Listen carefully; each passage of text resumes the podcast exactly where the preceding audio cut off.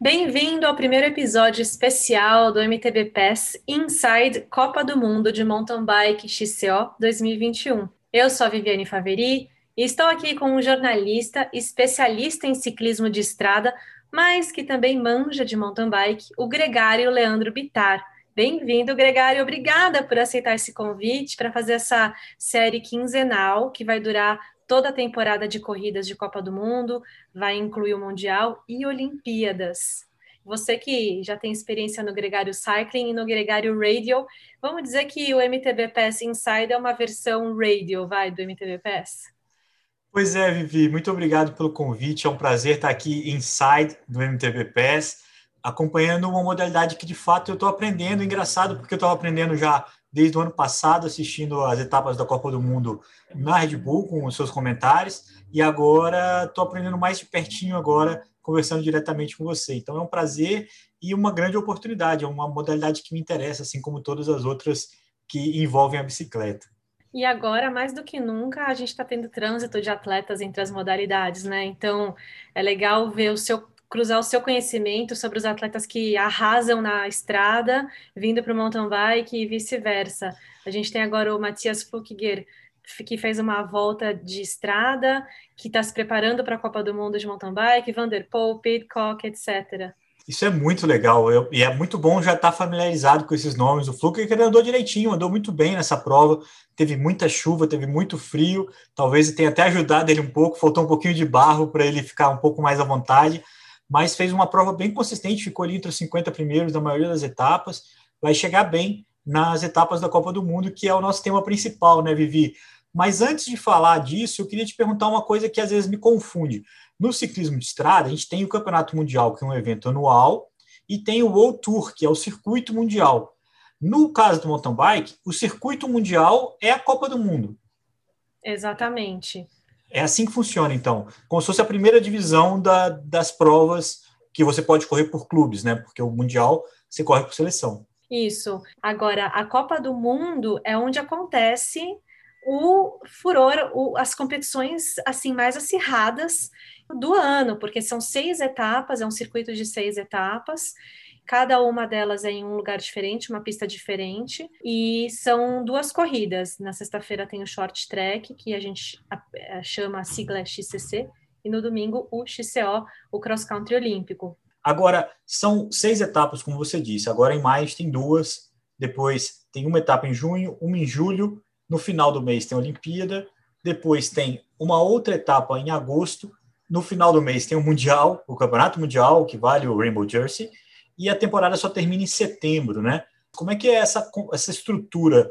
Porque nesse meio tempo eles competem em outras provas, cada um chega ali com um objetivo, principalmente no ano olímpico. Como é que forma o calendário do mountain bike? Boa pergunta, e eu não vou te responder hoje, porque a gente vai gravar outros programas para conseguir conversar sobre isso tudo. O foco hoje, a gente quer conseguir deixar o pessoal preparado para começar a assistir essas etapas.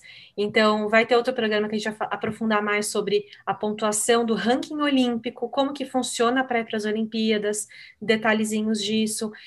Outras corridas que os atletas vão fazer entre uma Copa do Mundo e outra, porque sim, vão se manter competitivos, a não só por ter compromisso com as suas equipes e seus patrocinadores, mas também para se manter e testando a performance até, as Olimpíadas. E quem larga em vantagem nessas copas, na, nessas provas desse mês de maio, é quem já tem a vaga garantida para Tóquio, que sabe que vai, que é o caso do Henrique Avancini e é o caso da Kate Courtney. Esses dois atletas sabem que eles têm a vaga garantida deles para Tóquio. Mas tem a maioria dos atletas que tem chances de conquistar uma vaga para Tóquio, mas precisa ganhar e bem nessas provas, ganhar dos seus concorrentes de nação e provar que está na melhor forma física para ir. E aí o desafio vai ser, ok, ele esteve em uma ótima forma física no mês de maio, mas ele vai ter que performar de novo em julho nas Olimpíadas, que é onde conta mais, porque ninguém quer chegar em Tóquio cansado, né? Com o Henrique garantido, a gente tem outros quatro brasileiros aí que vão correr as etapas da Copa do Mundo de olho em Tóquio, de olho no Japão, Como é que está essa disputa? No masculino, a gente tem duas vagas para o Brasil, que também depois eu vou explicar como que o Brasil conquista vagas, como que cada país conquista vagas, em outro, outro dia, outro inside. Então, a gente tem duas no Brasil, uma é do Henrique, a segunda sendo disputada entre Guilherme Miller e Luiz Henrique Cocuzzi, eles estão bem próximos de pontuação, então essa, o resultado dessas corridas lá em Albstadt e depois em Novo Mesto vão ser cruciais para eles para saber quem que vai. Isso vai ser fechado no dia 28 de maio, assim como a gente vai saber, dia 28 de maio, se vai ser Jaqueline Mourão ou Raíza Golão. No caso do feminino, a gente só tem uma vaga conquistada para o Brasil, então elas estão disputando uma, é, essa uma vaga, e já que está com uma grande vantagem de pontos na frente da Raíza. Então, vai ser difícil a Raíza conseguir pegar essa vaga da Jaque, porque só se acontecesse alguma coisa ruim com a Jaque, enfim, é, que, que daí seria a vaga da Raíza. Só para completar a informação, a gente tem também outros brasileiros que têm objetivos nessas duas etapas da Copa do Mundo. Quem completa esse grupo? A gente tem o Lagalinski, que fez uma ótima corrida no passado, ótimas corridas em 2020, andou super bem na Sub-23. A Dil Dil, que está na Junior, correndo na Junior Series, e o Alex Malacarne, que agora chegou para integrar a equipe Trinity da Specialized e está fazendo quarentena, acho que na Bélgica, e vai estar aqui no nosso programa. Ele será nosso entrevistado na etapa de número 6. Então, já dando spoiler, vai ter Alex Malacarne aqui no MTB PES no fim do mês. Que legal, Vivi. Falando em equipe, falando no Thomas Pitcock, a gente tem uma série de dança das cadeiras aí, muita gente que vai aparecer de roupa nova e de equipamento novo, bicicleta nova, nessas primeiras etapas da Copa do Mundo. Muita gente que a gente viu o ano passado correndo por outras formações. Quais são as principais mudanças? Como é que é o principal cenário que, se, que a gente vai ver a partir desse dia 7 de maio agora, é, na primeira etapa da Copa do Mundo? Sim, aconteceu uma revolução no grid de largada, os atletas fizeram uma troca, não é, não é dança de cadeiras, é dança de bicicleta, né? E a única novidade que não tem é que a campeã mundial é a Pauline Ferrand-Prévot, que já foi campeã mundial antes. A gente está até acostumada a ver ela de camisa rainbow jersey. Ela foi campeã mundial, inclusive concomitante, né? Estrada, ciclocross e mountain bike no passado, né? Ao mesmo tempo, Sim. ela foi dona das três camisas. É um é, monstrinho, ela né? Ela tem esse feito, é um monstrinho. E então, começando por ela, ela que era da Canyon, que corria pela estrada e para o mountain bike, saiu e foi para a equipe do marido dela, Absolute Absalom, agora está andando de BMC, e a gente até brinca que a logística da família ali vai ficar mais fácil agora. E, e aí sai da Absolute Absalom o campeão mundial do ano passado, Jordan Sarru, e vai para Specialized. Só um, só um parênteses aqui, porque o Juliano Absalom é um dos ícones do mountain bike, né? Não é só o marido da Pauline, né? É um cara que é bicampeão olímpico, é um monstro. Um dos nomes que, que a gente tem mais familiaridade, mesmo quem não acompanha mountain bike conhece o Absalom. E o Sarru foi para Specialized. Exatamente, o Saru foi para Specialized, é, ocupando um lugar importante lá, com a saída também da Annika Langvad, que se aposentou, né, ela super campeã mundial de, XC, de XCO, XCM, uma baita atleta, e resolveu pendurar a sapatilha, foi viver a carreira dela de dentista. Incrível, né, que ela fez faculdade de odonto enquanto ela ganhava todos esses títulos, e para ela deu, e aí, junto com, então, Jordan Sarru, a gente teve a contratação do Gershbaumer, Gerhard Kerschbaumer, o italiano que teve altos resultados nos últimos anos, e Sina Frey, que era da Ghost. E como manteve a Laurie Stiger, eu diria que uh, Specialized uh, Factory Racing é um dos principais times aí no feminino e no masculino, eles estão muito fortes. Ah, Lembrando de comentar que eles perderam Alan Hatterley e Simon Andreasen para Cannondale. Então, vai ter uma disputa intensa aí no masculino, porque Cannondale está com Avancini, Fumic, Hatterley e Andreasen. Então, também é um time de peso, né? Que massa a Cannondale montou. E as outras? A gente falou da Absalom, falou também da Specialized, da Cannondale. E o time do Nino, como é que tá? A Scott se mantém, então, Nino Schurter, Kate Courtney e Lars Forster muito fortes, e o Andrei Frischneck, que também sempre ali andando bem, top 20, top 15. Eh, é bem legal acompanhar o trabalho deles pelas redes sociais, eles têm uma vibe bacana também, a gente vê esse lance da vibe da equipe cada vez mais marcante, as pessoas tendo que se dar bem, porque já tá, o esporte já está num nível tão alto que se não criar um ambiente bacana, não tem mais para onde evoluir, né? É engraçado isso, eu estou vendo isso acontecer, uma vibe mais light em algumas equipes, né? Não são todas, e acho que quem está mandando muito bem nisso é a Canyon, a nova Canyon, Canyon Mountain Bike Racing Team, que é um projeto da Emily Betty com o marido dela, Adam Orca, ela saiu da Trek, começou essa equipe que era um sonho deles, lá já antigo, eles já estavam planejando ter uma equipe só deles há muitos anos, e contrataram a Laurie Arsenault, uma amiga minha que é de Quebec, Canadá, esteve aqui no programa no MTB PES, na etapa 4, convido todo mundo a ouvir, porque ela é realmente incrível, a Laurie é uma menina fantástica, então, é, tem bastante mudança. Você falando de simpatia, eu lembrei que a equipe Trek tem uma grande simpatia no ciclismo de estrada, eles se comunicam muito bem, é, interagem com o público de uma forma que vai além do resultado em si da equipe, né? No mountain bike eles também são assim, eu acho a Yolanda Neff muito simpática. Eu acho que a Trek do mountain bike consegue fazer isso por causa da Yolanda e da Evie Richards que são duas meninas assim incríveis, atletas, mulheres, são pessoas legais e elas se dão muito bem. E lembrando que Yolanda Neff está se recuperando de um acidente gravíssimo que ela sofreu há um ano.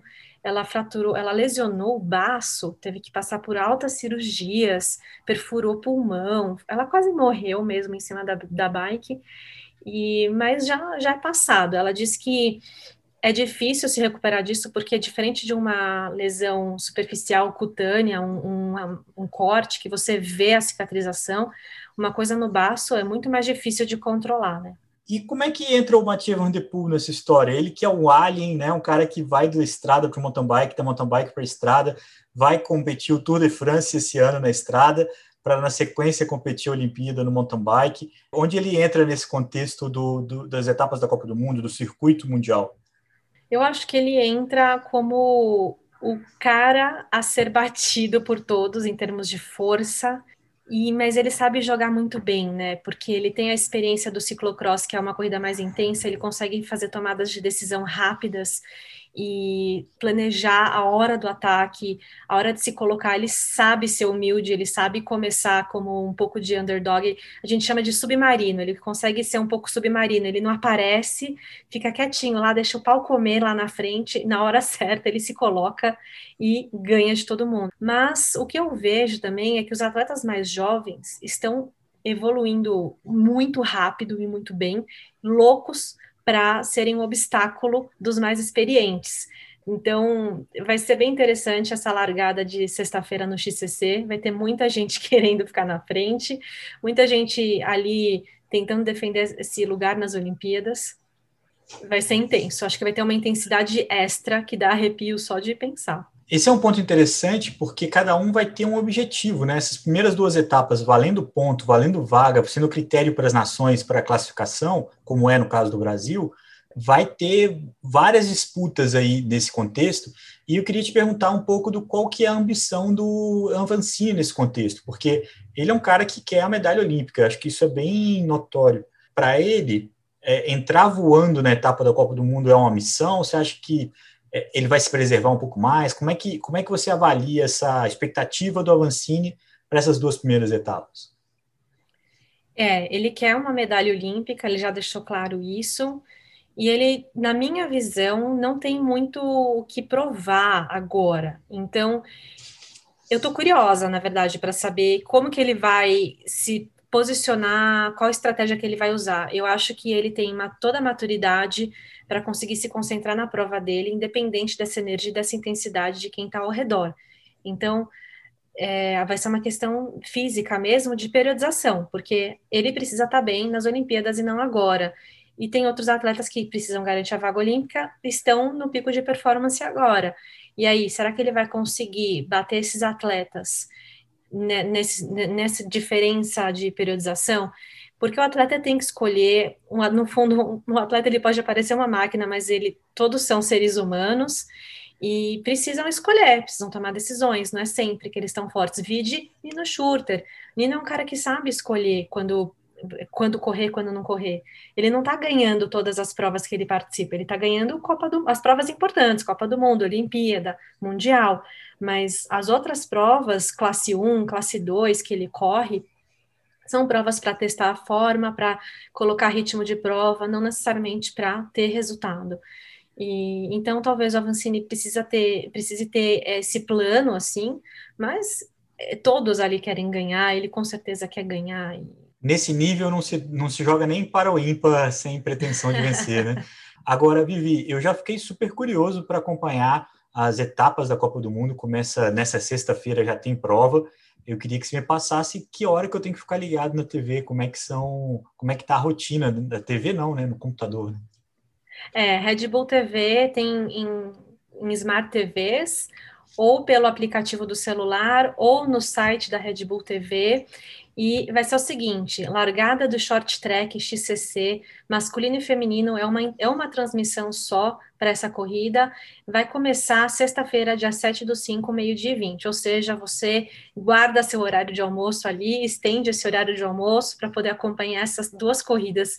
Vai ser incrível, super intenso, imperdível, um baita aquecimento para o que vai acontecer no domingo. E aí, meu querido, minha querida, bota o despertador, porque a, a, transmissão vai começar às 6 da manhã da corrida feminina e 9 e 15 da manhã masculina. Já avisa toda a família para ficar antenado, para assistir com você essas corridas na Red Bull TV, com narração do Cadeira e meus comentários. E eu conto com a audiência de vocês em português. A minha você já tem, pode ter certeza. A expectativa é enorme, principalmente os domingos de manhã com o Henrique Avancini, que o ano passado foram tão legais. Tomara que comecem com o pé direito nesse final de semana. Sim, tomara. A gente está torcendo muito para eles, lógico. A torcida é para o Brasil. E a gente volta com o próximo MTV PES Inside, dia 18 de maio, com notícias fresquinhas do que aconteceu nessas duas primeiras etapas de Copa do Mundo, e eu convido o ouvinte para seguir a gente nas redes sociais, MTBPS no Instagram, no Facebook, no Twitter. Manda seu comentário, segue a gente no Spotify também para acompanhar cada episódio novo que sobe, já entrar na sua playlist, deixa um review se possível, isso ajuda muito a gente. E Agradeço a todos, obrigada, obrigada, Leandro, por embarcar nesse projeto comigo, o MTB Pass Inside. Ele lembra um pouco do formato do Radio, do, do Gregário Radio, que eu acho incrível que você faz com o Nicolas Sessler. Fico muito feliz de ter você aqui embarcando nessa comigo, aprendo muito com você. E então, vamos pedalar!